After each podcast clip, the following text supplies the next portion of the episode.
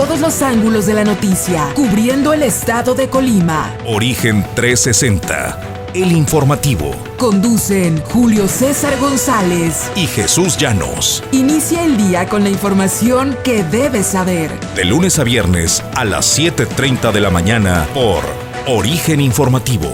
Síguenos en YouTube, Facebook y Spotify. Esto es Origen 360, el informativo. Recorremos el estado de Colima, desde las cálidas aguas del Pacífico hasta los imponentes volcanes, para presentarte la información que debes conocer.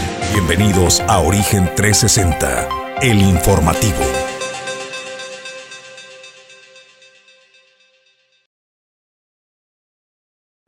Muy buen día, amanece en la ciudad y puerto de Manzanillo. Este es Origen 360, el informativo. Es un gusto saludarle, yo soy Jesús Llanos y como cada mañana saludo a mi compañero de fórmula y conducción, Julio César González. Julio, buenos días. ¿Qué tal Jesús? Muy buenos días, buenos días al auditorio de Origen 360. Pues ya listos con la información en este arranque de semana. Hay mucha información que le tenemos que dar cuenta el día de hoy. Bueno, pues a nombre de este equipo que está preparado para presentarle la información, Hectaro Zamorano desplegado desde la zona metropolitana, Pedro Ramírez en los controles, Ulises Quiñones está en la producción general, a nombre de todos ellos, agradecemos a quienes hacen posible que cada día nosotros presentemos la información de Origen 360. Origen 360 es presentado por Grupo Jacesa, Glipsa, Puerto Seco de Manzanillo, Azulejos Las Garzas, Torre Puerto, Holiday Inn Express Manzanillo, Restaurante El Marinero del Hotel Marbella, Capital Fitness, Atlántida, Unidad de Negocio de Grupo Cardinales, Seguridad y Control, Puerto Café, Café de Especialidad y Clínica Dental Lobcal. Con el primer café de la mañana le damos los buenos días gracias a Puerto Café que tiene el café de especialidad, características, café de la región, de productores locales, lo más cercano que tenemos al puerto de Manzanillo, el café eh, de la zona de Canoas, café orgánico, mucho de ello. Tenemos otras zonas productoras eh, como Comala, Nogueras. De estas zonas tenemos el café de especialidad de nuestra región además de productores del país. Es la característica de seleccionar cuidadosamente a los proveedores de este grano. Y el día de hoy, la semana, le decía, íbamos a beber semana este café de eh, Tlacuitoltepec, Puebla. El productor es Marco Antonio Flores, es un bourbon cosechado a 1.400 metros sobre el nivel del mar lavado y fermentado de 72 horas en patio durante 19 días, eh, aderezado con piloncillo, ciruela, manzana, canela y es de un cuerpo medio. Este café de especialidad es 100% arábica y es lo que el día de hoy, don Julio César González, estamos bebiendo y arrancando. Degustando para despertar. La semana. Para despertar y para iniciar bien el día no hay como un cafecito y sobre todo si es de Puerto Café, pues qué mejor. Vamos a disfrutarlo y arrancamos el comentario editorial de la mañana de hoy. Julio César González le pasa una vez más al movimiento de regeneración nacional que comienza a desmoronarse la mayoría que habían conseguido en las urnas con la mayoría de votos. Llegaron pues fortalecidos al Congreso del Estado. Bueno, ya meses de tener pues el poder en el Congreso del Estado, comienza a caerse Julio César González, un bloque de oposición que se ha denominado. El bloque democrático. El, bloque, el bloque democrático se está fortaleciendo y pues Julio César González, cuéntanos de qué va este bloque democrático. Bueno, pues habría que preguntarse qué está pasando en el Congreso del Estado, sí, pero ¿qué está pasando con Morena, Jesús? que no han sido capaces de mantener esta mayoría con la que arrancaron al inicio de la legislatura apenas eh, pues en vísperas de terminar el año pasado, en el mes de octubre. Y bueno, eh, y es que trascendió, usted recordará,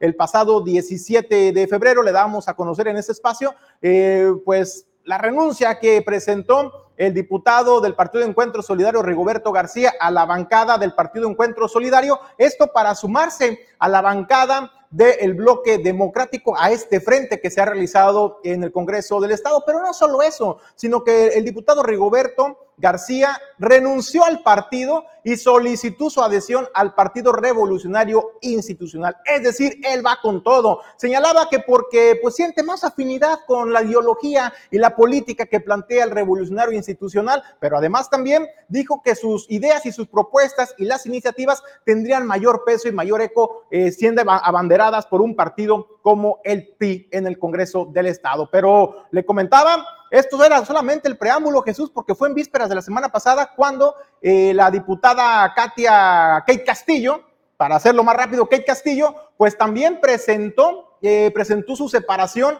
en el Congreso del Estado y dijo, me voy al bloque democrático. Es importante separar en qué situación se va Rigoberto García y la diputada Kate Castillo. Kate Castillo señaló, yo me incluyo y me voy con el bloque democrático. Eh, porque se dijo no valorada como minoría en el Congreso del Estado por la fracción de Morena. Usted recordará aquellas lamentables declaraciones de la presidenta del Congreso del Estado y coordinadora de la bancada de Morena, Viridiana Valencia, en el sentido de que las mayorías están para gobernar y las minorías para obedecer. Pues esto, aún pese a que pidió disculpas también desde la tribuna donde hizo esos señalamientos, pues no fue suficiente para limar asperezas y es por ello que la diputada Katia Castillo, Kate Castillo, del Partido Encuentro Solidario también, pues decide irse al bloque democrático sin dejar, aclaró, eso sí lo dejó bien en firme, sin dejar las siglas del Partido Encuentro Solidario. Pero con esto, Jesús, ¿cómo se encuentran las fuerzas en el Congreso del Estado? Bueno, pues échale cuenta, son 13 diputados los que ahora están en Morena junto con sus aliados de Movimiento Ciudadano y el Partido del Trabajo. Y por otro lado, pues está ya este bloque democrático conformado por el PRI, por el PAN, por el Partido Encuentro Solidario y eso y el Partido Verde Ecologista de México y quedan 13 a 12, señores, y se prevé Jesús, se prevé que en los próximos días o semanas se dé otra sorpresa en el Congreso del Estado. Pues eh, cuando te decía al inicio del comentario editorial Julio César González que le sucede de nueva cuenta al movimiento de regeneración nacional, debemos recordar apenas cuando Morena eh, ganó de manera arrolladora el poder a través del presidente de la República, Andrés Manuel López eh, Obrador, en la elección del año 2016, Julio César González, y que, bueno, barrieron literalmente. Le sucedió exactamente lo mismo a Vladimir Parra, ¿no? hay características muy similares entre Vladimir Parra y Viridiana Valencia en el estricto sentido de los jóvenes eh, de ambos y la poca experiencia en el terreno político. No sé si esa falta de experiencia y de habilidad política les eh, permitió o les eh, hubiera permitido a ambos el poder amalgamar de mejor manera, hacer una unión de fuerzas y conservar la mayoría. A esto debemos agregar un ingrediente. ¿Quién está detrás, pues, de la negociación, particularmente en el caso de Riego García, que eh, salió de la eh, bancada de su partido, el Partido Encuentro Solitario? ¿Solidario? Recuérdame el nombre del exalcalde de Tecomán, hermano de Riego García. Lupillo. Lupillo, mejor conocido como Lupillo García. Bueno, a ver, Lupillo es amigo este, y socio del señor licenciado Fernando Moreno Peña, padre de la actual eh, diputada local. Este, Lisi Moreno. Lisi Moreno. Entonces creo que si nos ponemos a, encontrar quién puede eh, armar una estrategia debajo de la mesa y comenzar a jalar los hilos y hacerse del poder, vamos a encontrar como coincidencia y como catalizador a Fernando Moreno Peña, Julio César González, a través de su hija Lisi Moreno. Así es de que eh, si ponemos atención qué está sucediendo en el Congreso del Estado, puedes encontrar esas coincidencias. Oye, y es la diferencia, Jesús, entre estar en el poder y realmente tener en el poder. Y me parece que el partido de Morena, Movimiento de Regeneración Nacional en el Congreso del Estado, pues está perdiendo la brújula y esto debiera preocupar también a la, a la gobernadora Indira Vizcaíno, porque hay que recordar que se requiere también de mayoría o de la mayoría en el Congreso para poder aprobar muchas de las iniciativas que estoy seguro en lo que resta de la administración, que es muy joven esta administración estatal, se vendrían en puerta y es ahí donde van a requerir de estas minorías que en el pasado, no hace mucho, pues fueron, digamos, minimizadas o ninguneadas por la presidenta en el Congreso del Estado, que aunque con todo y disculpas, hay que decirlo, parece que no convencieron, ¿eh? Bueno, pues eh, creo que solo fue uno de los elementos, ¿no? Este, me parece que encontraron el pretexto ideal también algunos diputados para poder legitimar eh, su salida, para no decir que hay de verdadero fondo, ¿no? Eh, de esta intención que la convirtieron en un hecho de formar este bloque eh, democrático. Y la verdad es que la gobernadora Indira Vizcaíno, eh, líder moral del movimiento Regeneración Nacional en el Estado, anda muy distraída, anda ocupada en otros temas y no creo honestamente que su prioridad eh, sea en estos momentos la política interior. Para eso tiene una secretaria general de gobierno que debería estar ocupada en el manejo de la política interior, Julio César González, pero creo que su su preocupación en estos momentos son en el orden, cambió el orden. Al principio de la administración era la economía, las finanzas y en segundo seguridad. Hoy se han invertido los papeles estamos en primer orden la seguridad y en segundo orden la economía. Está en riesgo pues el equilibrio de poderes y la fortaleza con que arrancó el movimiento de regeneración nacional, el tema de aprobación de presupuestos y de eh, leyes. ¿Y qué va a pasar también, Julio César González, con el juicio político que apenas hace una semana se había aprobado para eh, José Ignacio Peralta, exgobernador del estado, y para Carlos Noriega, exsecretario de Finanzas y actual diputado. Con este bloque, pues, eh, democrático, me parece, pues, que se pone en un equilibrio de fuerzas y para ver si verdaderamente son capaces de llegar al fondo, Julio. Pues ahí sí se van a tener que medir las capacidades para poder cabildear y ahora sí eh, lograr los consensos que en su mayoría no le pudieron haber costado mucho trabajo porque tenían mayoría con todos estos aliados, pero ahora con la balanza eh, prácticamente equilibrada, pues ahora sí van a ser eh, muestra del oficio político con el que llegaron al Congreso del Estado. Pues eh, cierro el comentario parafraseando a Julio César González, no es lo mismo ganar el poder que tener el poder. Hoy en el Congreso del Estado, Morena ganó el poder, sin embargo, no lo tiene. ¿Quién está detrás del poder? Pues encuentre coincidencias. Con esto concluimos el comentario editorial y vamos a agradecer a nuestros patrocinadores que hacen posible que Origes 360 llegue hasta ti.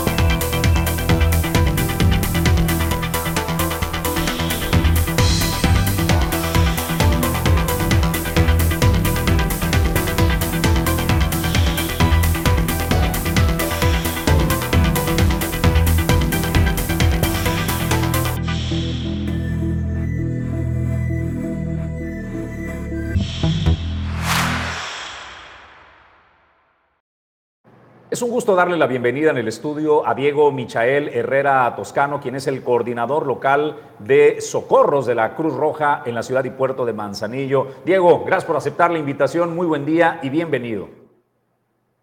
Muchas gracias por la invitación a Origen Informativo 360. Pues Diego, eh, primero queremos felicitar a la benemérita institución. Apenas eh, la semana pasada fue el Día Internacional, ¿verdad, Diego? De la Benemérita Institución o fue el Día Nacional?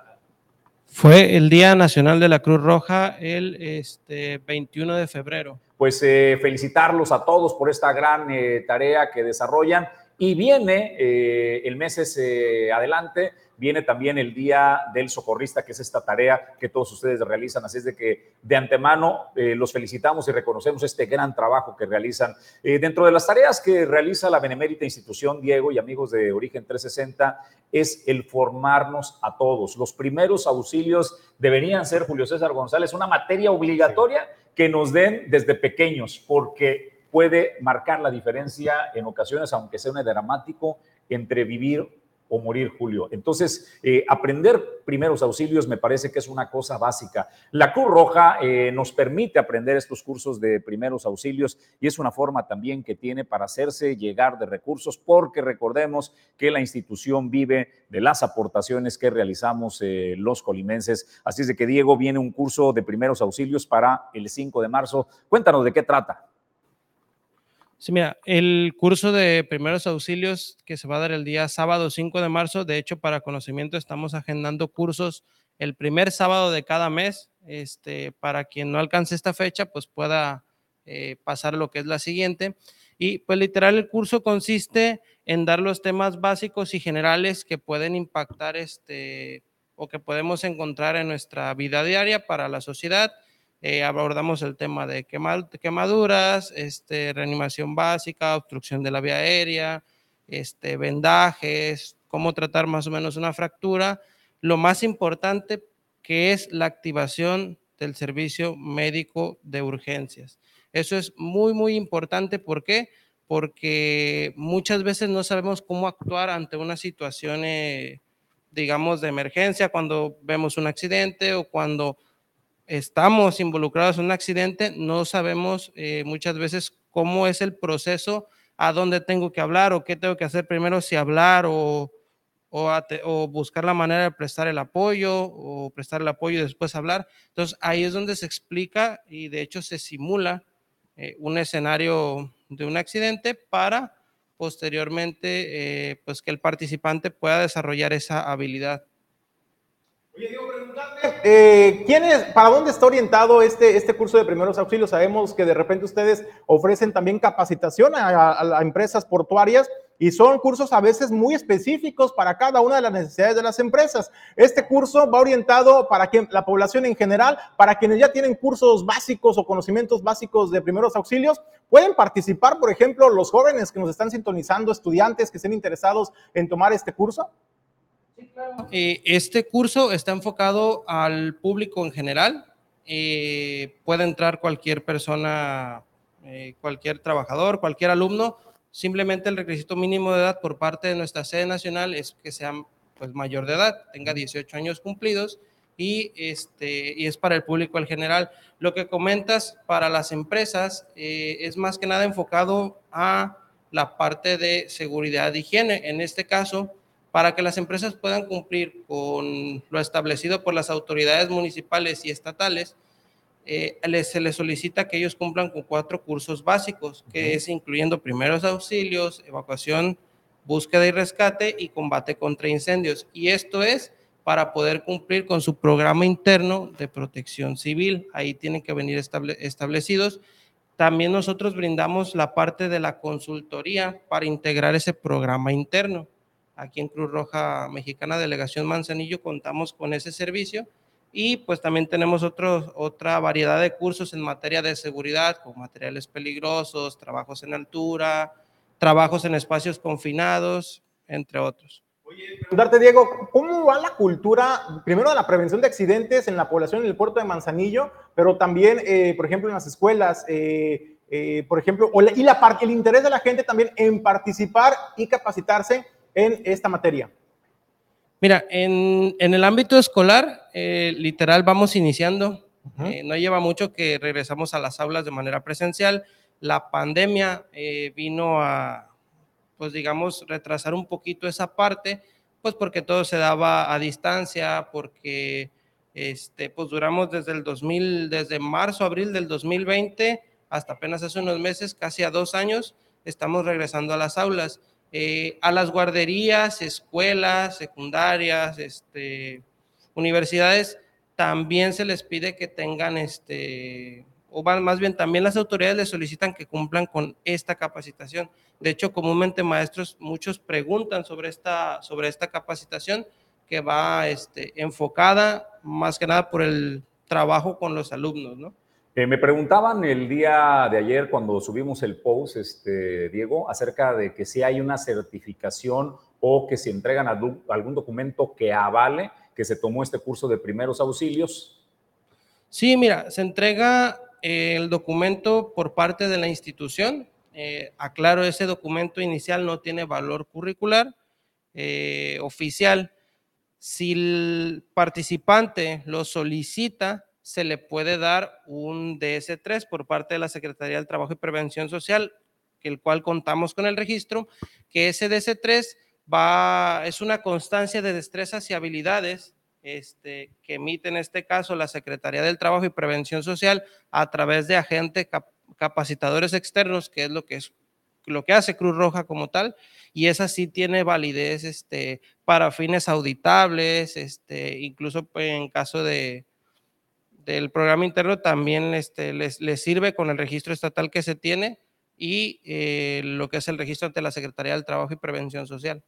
Háblame de este curso entonces, nada más 5 de marzo, el horario de las 9 de la mañana a las 4 de la tarde. ¿Cuál es el costo de la cuota de recuperación y cómo nos podemos inscribir para participar en este curso, Diego? De hecho, viene en el post, la cuota de recuperación es de 600 este, pesos.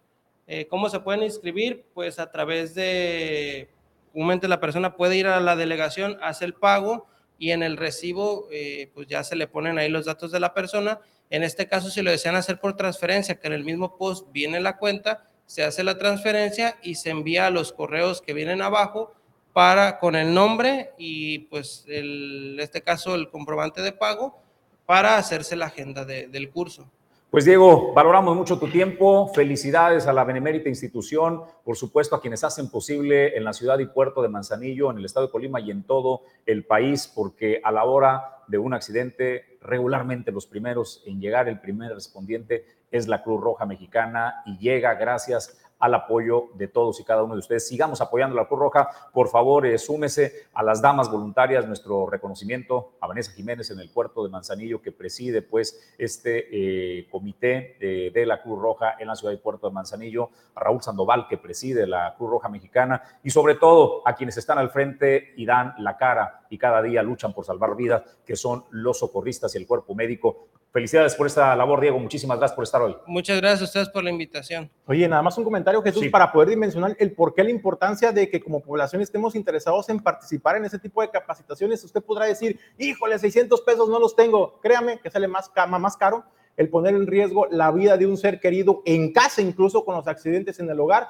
y no saber cómo poder brindarle los primeros auxilios, ya lo decía Diego, eh, personas que de pronto se atragantan, los pequeñitos, cómo se atragantan, es importante brindarle los primeros auxilios, y eso marca la diferencia entre salvarle o no la vida. Es importante hacer conciencia, pero también le voy a poner un ejemplo clarísimo que yo creo que los amigos de Cruz Roja, Diego, no me dejarás mentir, cuando hay un accidente, a veces la gente pues busca cómo ayudar, ¿no? Pero también el desconocimiento, el cómo atender a, la persona accidentada, les da por la emoción o a lo mejor por el ayudarles y de repente ya lo están moviendo. Si hubo un accidente, un encontronazo, lo sacan casi a rastras y eso es delicadísimo, Diego. O sea, es decir, no podemos tocar a, a las personas accidentadas hasta que no llegue un paramédico experto para poder hacer esta intervención de manera correcta. Entonces, por estos pequeños detalles es que tenemos que recibir nosotros esta capacitación y hacerlo del día a día.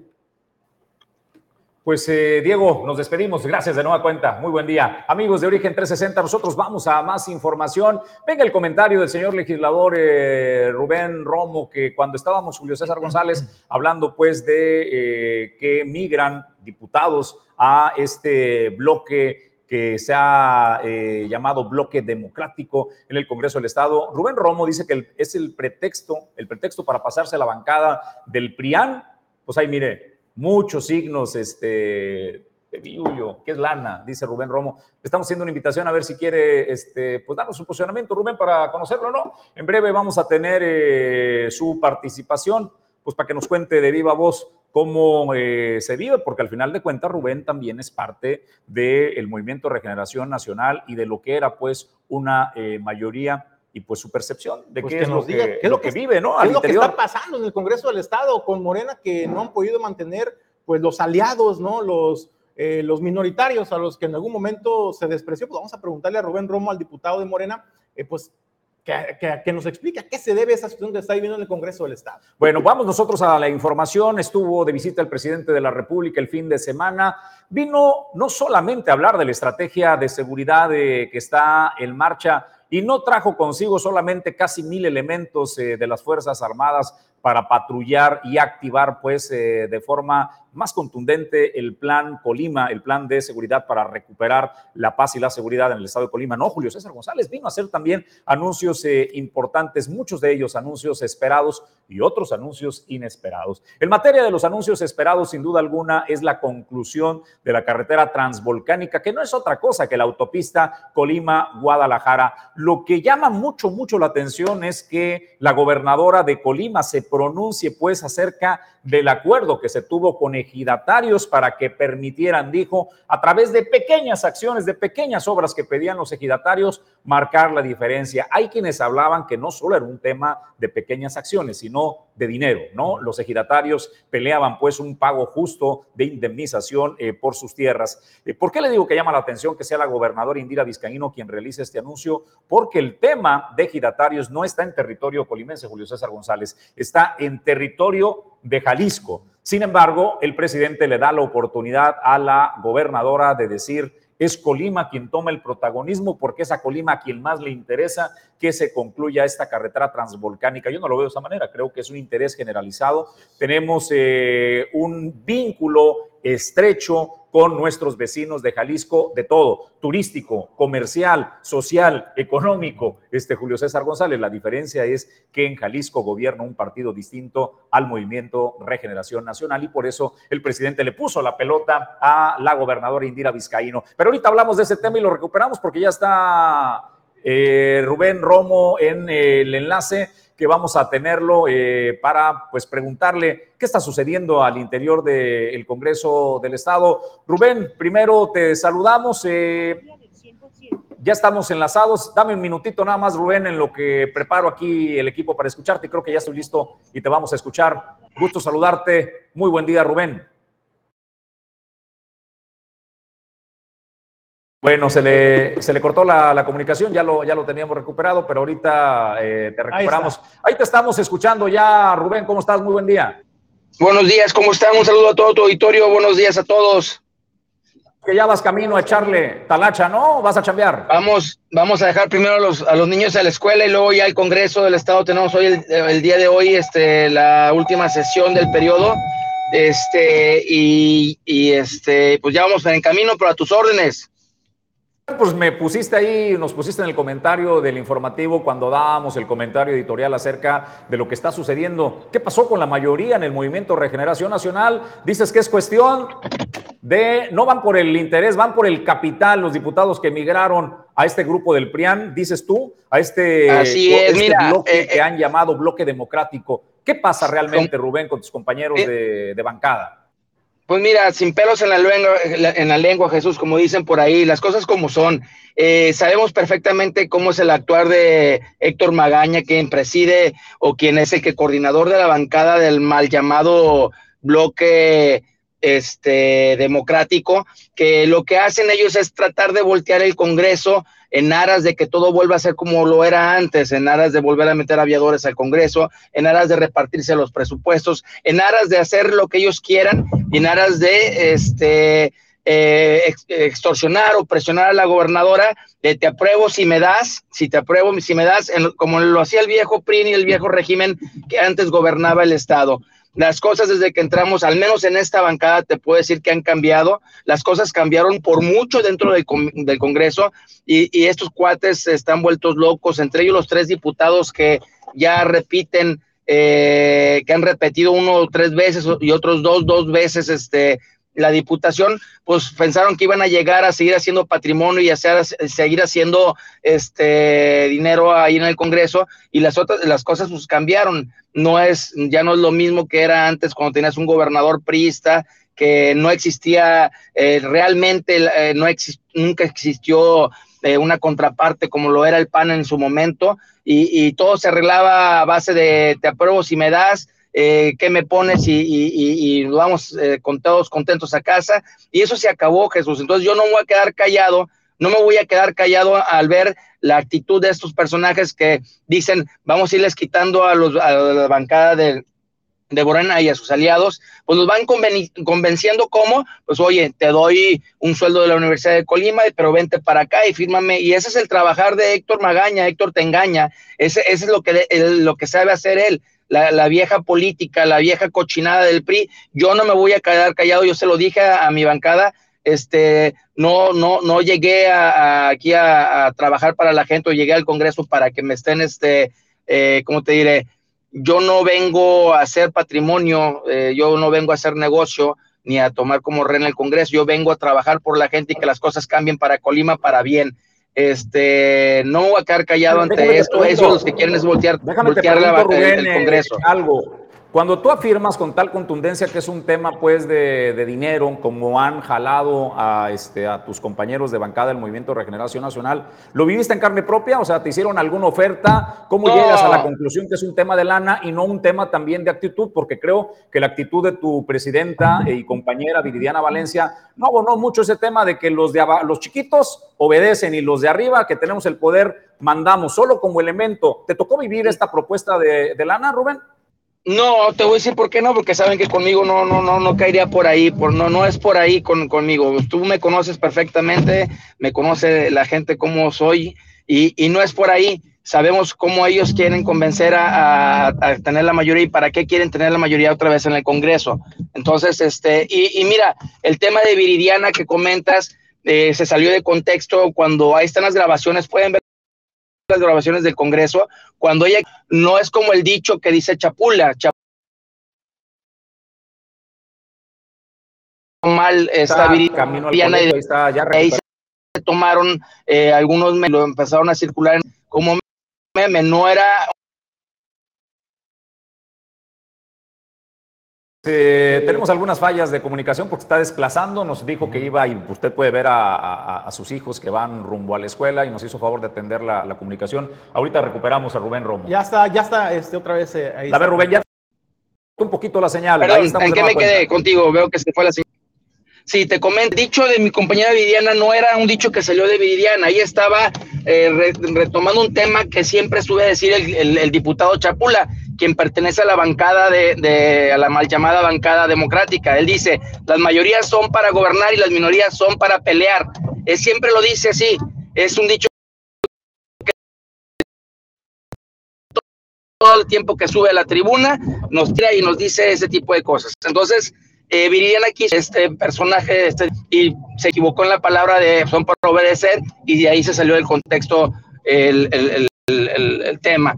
Pero no es por ahí, siempre hemos tratado de entrar al, al, Congreso, tratando, desde que entramos se trataba de llegar a hacer una, algo diferente, de que hubiera un acuerdo entre todos los partidos para trabajar por Colima, para que las cosas se dieran, y desgraciadamente este, al paso del tiempo, cuando ellos vieron los tres diputados que repiten, porque te digo, hay gente buena en el lado de la bancada democrática, tenemos jóvenes que entraron que, que son jóvenes que quieren hacer por Colima, pero desgraciadamente son manipulados y manejados por Héctor Magaña, que te engaña, y este Crispín y Chapula, eh, que son los que liderean esa bancada, que son los que siempre suben este, y no dejan a los, a los nuevos diputados tratar de, de salir adelante y, trabajar sus propuestas, porque es un pleito constante de tratar de, ganar el Congreso para volver a voltear las cosas, como te lo comento. A mí en lo personal no me, no me han dicho nada, no ha habido una propuesta, porque no tienen que hacerla. Creo que ha sido el, diputado que ha sabido decir las cosas en tribuna como son, y eso me ha llevado a ese confrontamiento con este personaje eh, Magaña Tengaña, que, que es el que este, siempre está queriendo transgiversar las cosas. Rubén, comentas, comentas, eh, pues que hay este, enfrentamiento entre pues, Héctor Magaña, quien es el que encabeza este Frente Democrático. Sin embargo, fue precisamente esos enfrentamientos, Rubén, y el estar enfrascándose en estos señalamientos, eh, pues de que tú cobras, tú tienes intereses perversos, fue lo que llevó precisamente a que Morena el día de hoy pues perdiera estos, estos elementos, ¿no? Estamos hablando del diputado Rigoberto García, estamos hablando de la diputada Kate Castillo. ¿Cómo le va a hacer ahora en adelante, Rubén, viendo hacia adelante, cómo le va a hacer Morena? Para poder llevar a cabo todas estas iniciativas donde se requiera precisamente pues del voto de estas minorías que eh, pues están pasando literalmente al frente eh, democrático. Mira, te puedo decir que todavía estamos con, trabajando en equipo con MC, todavía tenemos a la diputada del PT y tenemos a la diputada de Nueva Alianza, que son parte importante del, bloque de nosotros, que son gente que quiere hacer por Colima y todavía tenemos la mayoría en el Congreso, ¿verdad? Estamos eh, limitados, pero todavía tenemos la mayoría y yo eh, creo que hay diputados que quieren hacer por Colima de, enfrente en la bancada democrática, que son los jóvenes nuevos que entraron, este, y abono a ellos para que eh, ellos quieran trabajar con nosotros y hacer una, una, un congreso diferente, ¿verdad? Este, sin caer en los juegos que los políticos de siempre, que quedan todavía algunos remanentes, como los tres que tenemos ahí en el Congreso, pues quieran hacer las suyas todo el tiempo y tener el control y hacer lo que ellos quieren a su manera, este, para pues jugarle a la, al qué me das si yo te doy y qué me das si yo te apruebo, pero siempre en el tema económico, ¿verdad? Eso ya se acabó y tiene que cambiar la forma de ver la política y tenemos que hacer la política para la gente, no para el beneficio, para el beneficio propio o de un partido. Pues Rubén, te agradecemos que nos hayas eh, acompañado y atendido la conversación esta mañana en Origen 360. Que tengas muy buen día. Buenos días, Jesús. Un abrazo, Julio. Estamos a sus órdenes. Saludos. Saludos a tus niños que también ahí van rumbo al colegio. Que tengan un muy buen día, niños. Eh, disfruten su día. Hasta luego. Gracias, Rubén. Un abrazo. Nosotros vamos a más información, eh, Julio César González. Eh, vamos primero con Virgilio Mendoza, que ya lo tenemos enlazado. Bueno, en breve voy a estar conversando con Virgilio Mendoza Jr., el hijo de, de Virgilio Mendoza, este músico de conservatorio que han formado pues esta orquesta, filarmónica en Colima. Voy a conversar eh, con él, pues para que nos hable de su vida y obra, ¿no? A temprana edad ha, eh, se ha involucrado en proyectos exitosos, ha creado música para películas que han sido reconocidas en festivales nacionales e internacionales, eh, Julio César González, y ahora pues se suma a la dirección de una orquesta en el estado de Colima. Y pues preguntarle qué va a pasar, para cuándo vamos a tener y disfrutar del talento del Manzanillo. Nos quejamos mucho de que en el puerto de Manzanillo los eventos culturales y artísticos no nos llegan de manera muy frecuente, Julio, ¿no? Bueno, pues ese es un reclamo, pero tenemos gente talentosa en el estado de Colima, como lo va a ver en un minuto más con Carlos Virgilio. Eh, Mendoza para que nos hable de este proyecto, de qué va este proyecto y sobre todo los alcances y poder dimensionar y desde luego, pues que se motiven más jóvenes a seguir sus sueños, porque si le echan ganas realmente se puede. Bueno, pues vamos a retomar lo del señor presidente de la República, que es extenso, vamos a ir por bloques. ¿Qué pasa con la carretera eh, transvolcánica? Este es el anuncio que realizó el presidente de la República en su visita en el estado de Colima, Julio César eh, González. Pues creo pues que fue de las cosas esperadas que anunció el presidente, a pesar, insisto, de estar en el terreno eh, de Colima. Eh, es la gobernadora, digo, de Jalisco, es la gobernadora de Colima quien hace el anuncio de nueva cuenta. Vamos a pausar porque hoy tenemos un día nutridito de invitados. Saludo en el enlace que está listo Virgilio Mendoza para conversar esta mañana. Virgilio, gracias por atender el llamado. Muy buen día. Muy buen día y pues muchas gracias por la invitación aquí tempranito para poder acompañarlos. Pues cuéntanos de este proyecto de la Orquesta eh, Filarmónica en el estado de Colima, cómo va, cómo se están presentando, eh, cómo surge esta orquesta y el significado que tiene para nuestro estado de Colima y donde estamos necesitados de expresiones de arte y de cultura, Virgilio. Claro que sí. Eh, el tema del, nacimiento de, la Orquesta Filarmónica del estado de Colima, que tiene pues ya unos añitos de, de venir trabajando de manera independiente y poco a poco se ha venido desarrollando. Justo ahora el mes de diciembre tuvimos la oportunidad de tener una presentación muy buena, muy, muy eh, llena de buen ánimo en el Teatro Hidalgo, después de muchos meses de pandemia. Y pues representa a fin de cuentas algo histórico, ¿no? Algo que mucha gente de la comunidad cultural venía pidiendo, venía deseando para nuestro estado, ya que éramos eh, uno de los únicos estados de la República Mexicana que no teníamos orquesta filarmónica, hay que decirlo, eso era un, un dato muy importante y de la propia organización de los músicos, de la propia organización, digamos, civil, de, irnos eh, juntando, ensayando, eh, viendo cómo podemos eh, hacer que esto arranque, es que el proyecto nace. O sea, eso es, eso es algo importante y la verdad algo extraordinario que no se da mucho, ¿no? En, en, la vida cultural de México, inclusive, ¿no? Entonces, para eso, para, para nosotros es algo muy importante desarrollar la filarmónica, ¿no? Virgilio, pues para la gente que de pronto pues no está muy empapada de la música y que nos expliques en qué consiste una filarmónica, cómo está integrada esta filarmónica. Sí, claro. Puede haber mucha confusión muchas veces con el, con el nombre, eh, el tema de orquesta filarmónica, orquesta sinfónica. A fin de cuentas es, es, son básicamente sinónimos. Se refiere a un grupo de instrumentos específico. La cantidad puede variar. ¿En qué sentido? De que puede haber una orquesta filarmónica de 35 personas, que es más o menos el, número de la Orquesta Filarmónica del Estado de Colima. Esta misma orquesta, dependiendo de la música que toque, puede subir de la cantidad de músicos, ¿no? Hay obras que demandan 60, 70, 80 músicos, ¿no? Pero lo que realmente importa, más que la cantidad, es específicamente los instrumentos que la conforman, ¿no? Tienen que estar conformada por una cantidad específica de instrumentos de cuerda, desde los contrabajos, los violonchelos, las violas, los violines, tienen que estar también los instrumentos de alientos madera, ¿no? Que son, digamos, la flauta transversal, el oboe, el clarinete, eh, los instrumentos de metales, como el corno francés, los trombones, las trompetas. O sea, hay, como, hay un listado específico. Y logrando esto, se combinan todos estos colores, todos estos sonidos, y ya formas lo que suena un sonido sinfónico, ¿no? Y particularmente la, Orquesta Filarmónica también se caracteriza por eh, tocar música específicamente compuesta para esto, sinfonías, conciertos, inclusive ópera, ¿no? Entonces es algo muy específico, pero tampoco tan raro. En la República, insisto, hay, hay estados que tienen hasta 20 orquestas, 10 orquestas, o sea, no es tan raro. En Colima sí era muy raro, ¿no? Pero ya poco a poco estamos impulsando un poquito la, la vida sinfónica. Gilio, eh, ¿cómo es la experiencia? Te presentaste, se presentaron por primera vez en el Teatro Hidalgo. ¿Cómo sentiste eh, la presentación? Sí, eso, eso fue, fue muy emocionante. Veníamos eh, preparándolo ya desde hace tiempo, la verdad. queríamos poder mostrar la filarmónica a la gente. Lo habíamos podido hacer de manera digital, una vez más por el tema de la pandemia, pero pues no es lo mismo, ¿no? Obviamente queríamos ya poder tener ese eh, momento con el público en, el Teatro Hidalgo, que para mí y para muchos es de los teatros más bonitos de toda la República, y, creíamos que tenía que tener su orquesta, ¿no? Para poder hacerlo. Entonces, hacerlo en diciembre, pues estaba lleno de nerviosismo, era un evento que, que no sabíamos cómo la gente iba a reaccionar, y pues para nuestra sorpresa la reacción fue completamente positiva. El concierto terminó con aplauso de pie, varios minutos, de, digamos, de toda la audiencia, que el teatro básicamente estaba lleno, o sea, si no estuvo completamente lleno fue por el tema del COVID, pero pues el teatro estuvo a una capacidad casi total.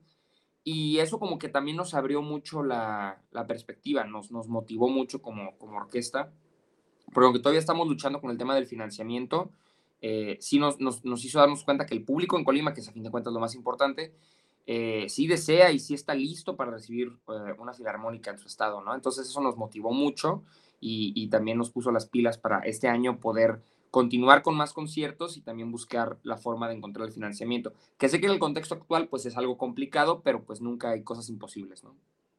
Y hablando de seguir con las presentaciones en este año, pues ¿cuándo vamos a tener los manzanillenses la dicha de tener esta orquesta aquí en el puerto de Manzanillo?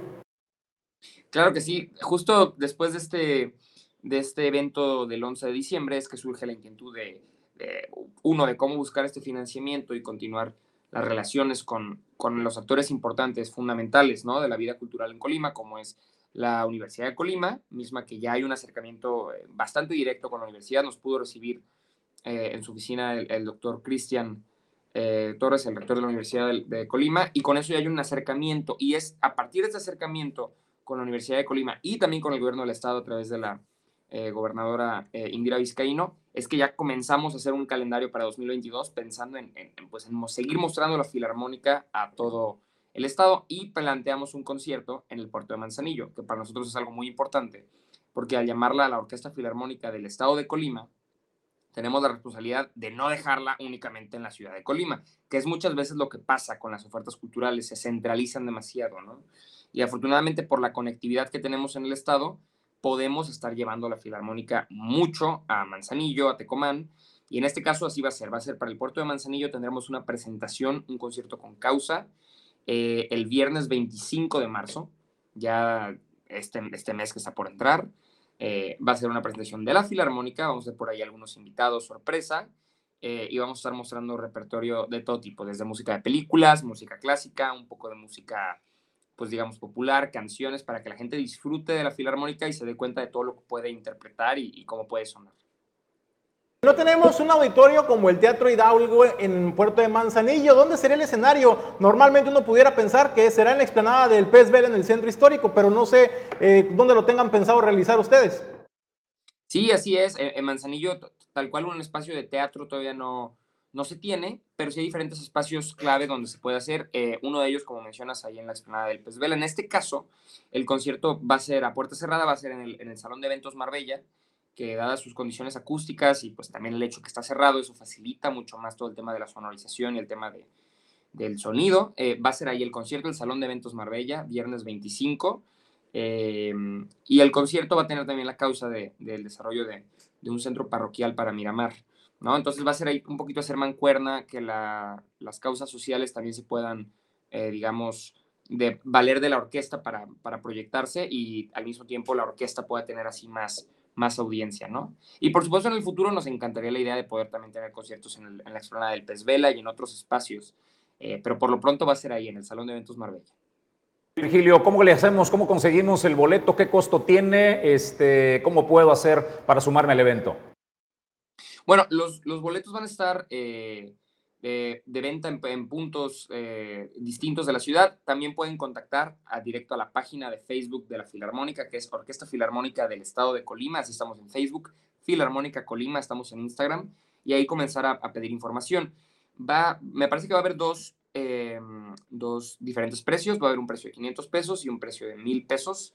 Eh, repito, esto es un concierto con causa, ¿no? Entonces, obviamente, también ahí el, el digamos, el precio del boleto va implícito esa, ese, digamos, esa donación para la, la, creación de este centro parroquial y también para ayudar a la orquesta, porque hay que mencionar algo muy importante, que la orquesta va, digamos, a la ganancia que van a tener los músicos, que sigue siendo todavía, digamos, muy este, reducida en comparación a, digamos, al estándar nacional, va a ser a través del boletaje.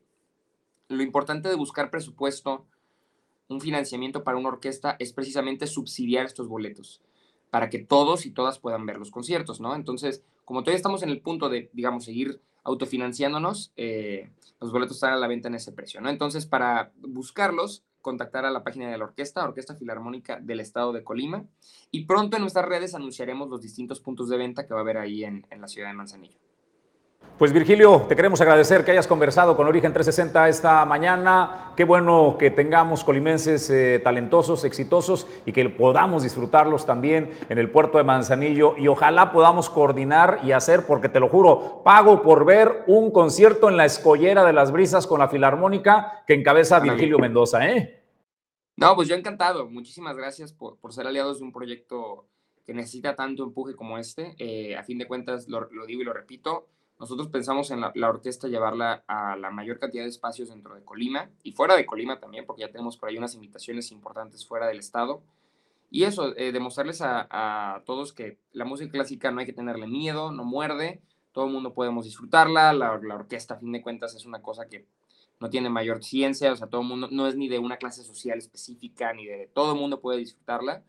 Y yo creo que llevar eso a Manzanillo, llevar eso a Tecomán por supuesto aquí en Colima, para nosotros es una, un, deleite, ¿no? Y pues agradecerles muchísimo una vez más por la invitación. Eh, definitivamente tener aliados como ustedes nos, nos emociona mucho y esperamos poderlos ver ahí el 25, viernes 25, en el Salón de Eventos Marbella. A las 8 de la noche vamos a estar ahí arrancando todo.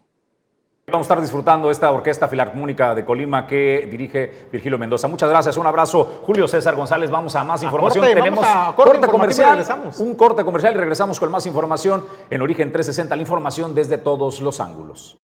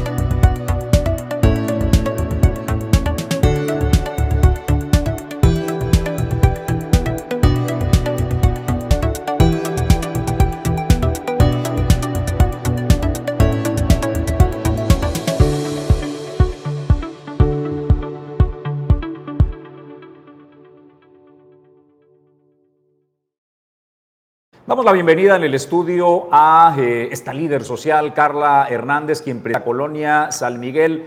A Carla hemos tenido oportunidad de conversar en otros espacios la invitamos en el Descorche, eh, por ejemplo, porque para nosotros en Origen Informativo y en Origen 360 es muy importante el pulso de la sociedad y sumarnos a las iniciativas y a las causas que afectan a los habitantes del estado de Colima. En el caso del puerto de Manzanillo, eh, Carla Hernández ha venido empujando por esta eh, colonia, en donde en la colonia San Miguel han denunciado irregularidades, ¿no? Desde la mala calidad de sus viviendas hasta la falta de compromiso de parte del municipio de integrarlos, municipalizarlos para entonces tener la obligación de prestarles los servicios. Y bueno, pues es un gusto saludar a Carla en el estudio de Origen 360. Gracias por acompañarnos esta mañana, Carla. Muy buen día. Hola. Tú te estás, estaba, estaba encendido. A ver, ayúdale con su micrófono nada más, este, porque sí lo, sí lo tenías encendido ya, Carla. Tú no te vas a escuchar aquí en, en, el estudio, pero nosotros estamos escuchando. Y allá es tu cámara, este, para que saludes al auditorio. Gracias, gracias. ¿Cómo están? Buenos días. Gracias, mi, eh, Jesús Julio. y Julio César. Gracias, Jesús. Oye, pues eh, a ver, ¿cómo va el tema de tu colonia? Porque entiendo que por fin eh, los han escuchado y no precisamente la señora presidenta, lograste una gran convocatoria para la colonia San Miguel y para las colonias de Santiago Norte que tienen diversas necesidades como las que ya planteamos. Hubo una gran convocatoria y quienes estuvieron en esta reunión, Carla. Mira, eh, Jesús, eh, como bien es cierto, traemos un empuje y sí, efectivamente, no estuvo, eh, no digo que el regidor no importe, pero finalmente pues tampoco forma parte de la Comisión de Asentamientos Humanos, que es lo que más nos interesa a todos.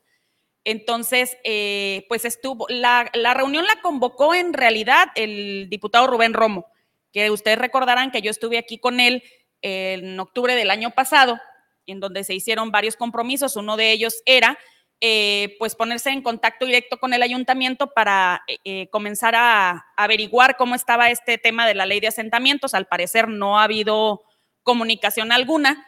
Eh, desconozco porque no se lo pregunté honestamente a Rubén si ya había hecho alguna conexión. A mí en el ayuntamiento me dijeron que no, que no ha solicitado ninguna información, que no, no les ha comentado nada al respecto.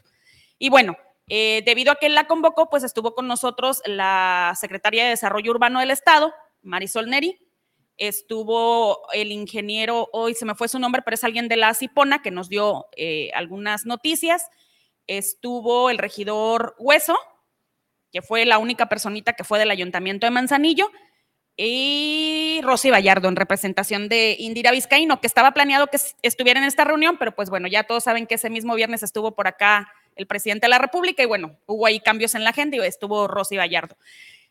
Pues, ¿qué te digo? O sea, no, estamos con sentimientos encontrados. Estuvo toda, prácticamente estuvimos toda esa franja, que de las 12 colonias que están en ese, en ese lado norte, pues solamente dos están municipalizadas. Eh, los patos, pues es nada más una parte, van como por partes, pero sí estamos preocupados porque a final de cuentas, pues no solo nos aqueja el tema de la municipalización, que es súper importante y es necesario que se haga, pero pues no vamos a lograr nada si no se hacen los cambios en la ley de asentamientos humanos, ¿no? Entonces, platicando por ahí con la Secretaría de Desarrollo Urbano del Gobierno del Estado, pues comentaba que pues ellos de alguna manera van a intentar, a través de esta secretaría, de hacer contacto con el director de desarrollo urbano del Ayuntamiento de Manzanillo para comenzar a empujar y que realmente por lo menos ya salga votación, ¿no? Porque si no sale de ahí, pues los diputados poco o mucho podrán hacer, porque no, si no sale del ayuntamiento, pues no hay manera de votarla y de modificarla en el Congreso del Estado. Y por otro lado, el tema de las inundaciones, que ustedes saben que ya vienen las lluvias y este tramo de carretera que está ahí en un pleito raro entre que es del municipio y que no, que es del gobierno del estado, eh, nos platicaba la Secretaría de, de, Desarrollo Urbano, que pues no hay dinero y que esa carretera de momento pues no va a sufrir ninguna, eh, ningún mantenimiento, o sea, no, porque no tienen dinero. Entonces yo le decía, me dice, es que ya estamos platicando con el ayuntamiento o vamos a iniciar las pláticas para que ya pase a ser parte del municipio y no del gobierno del estado.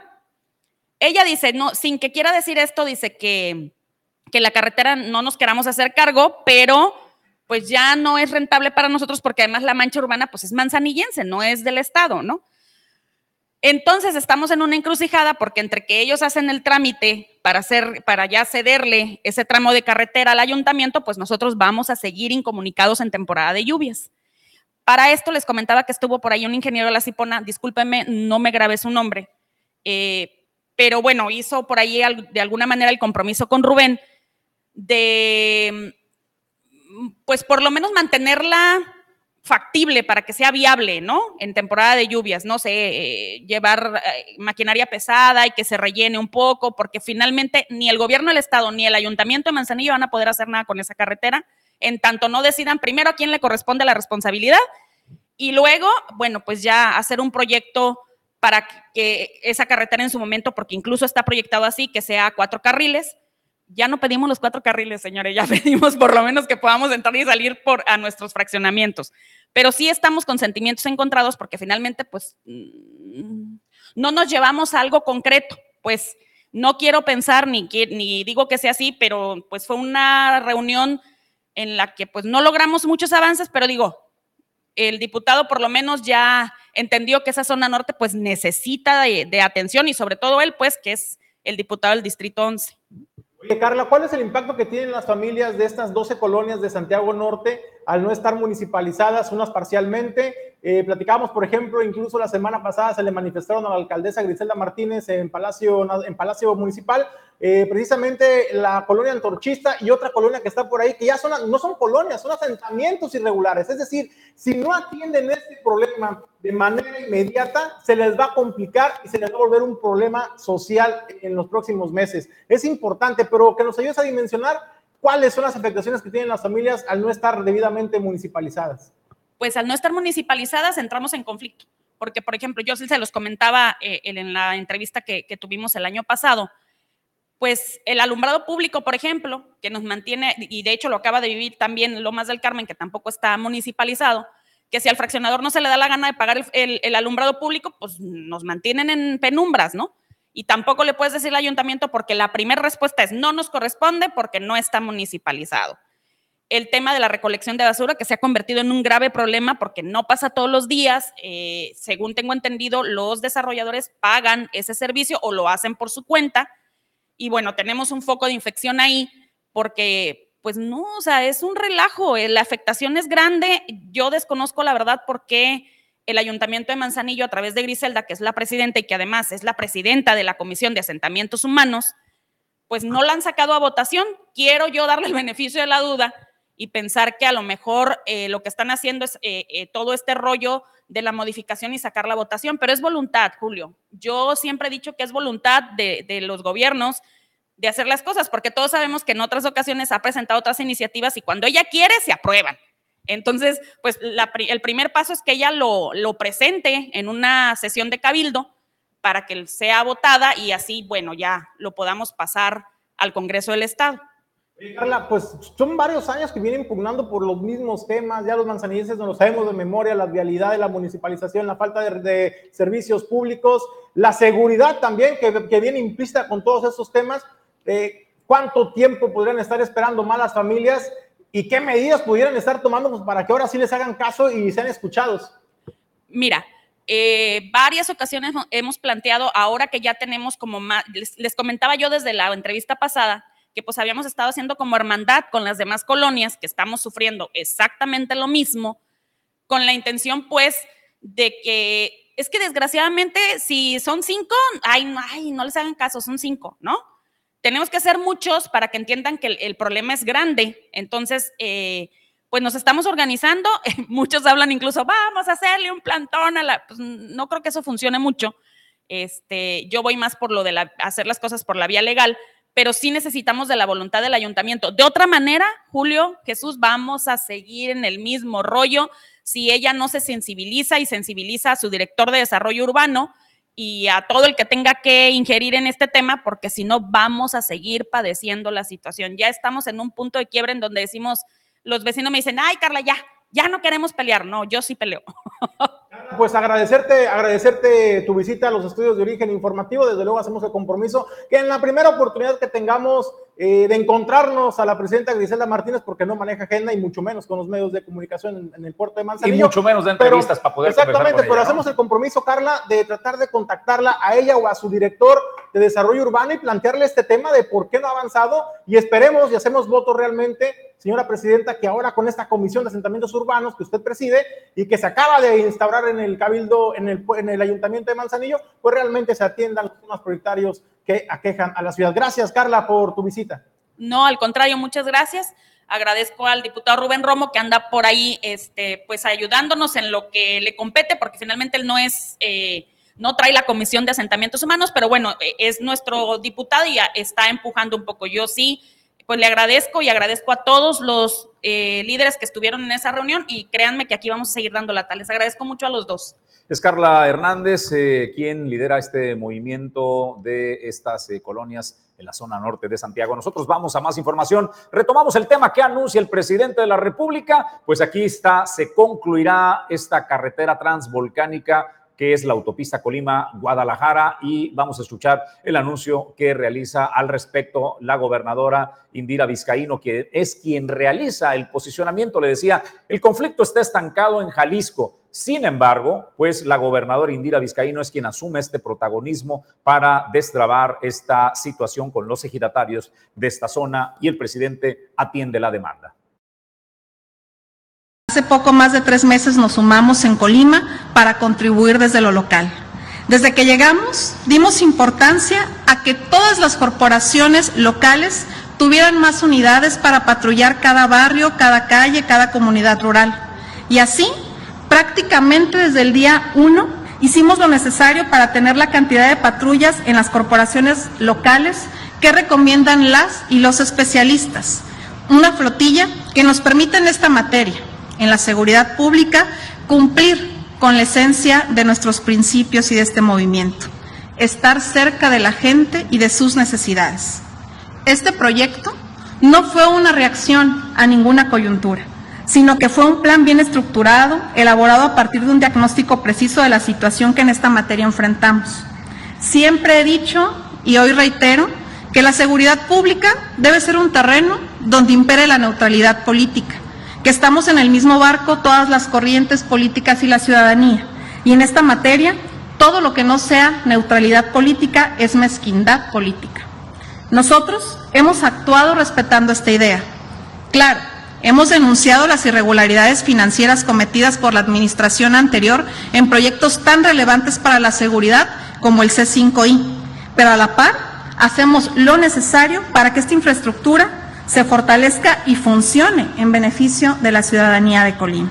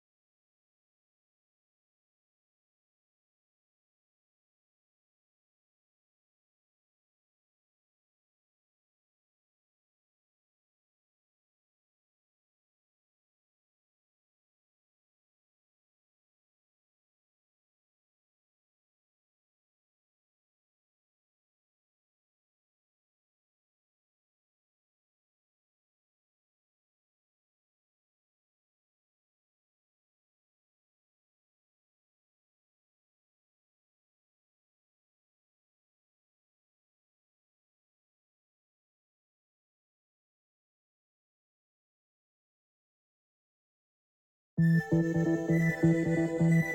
you.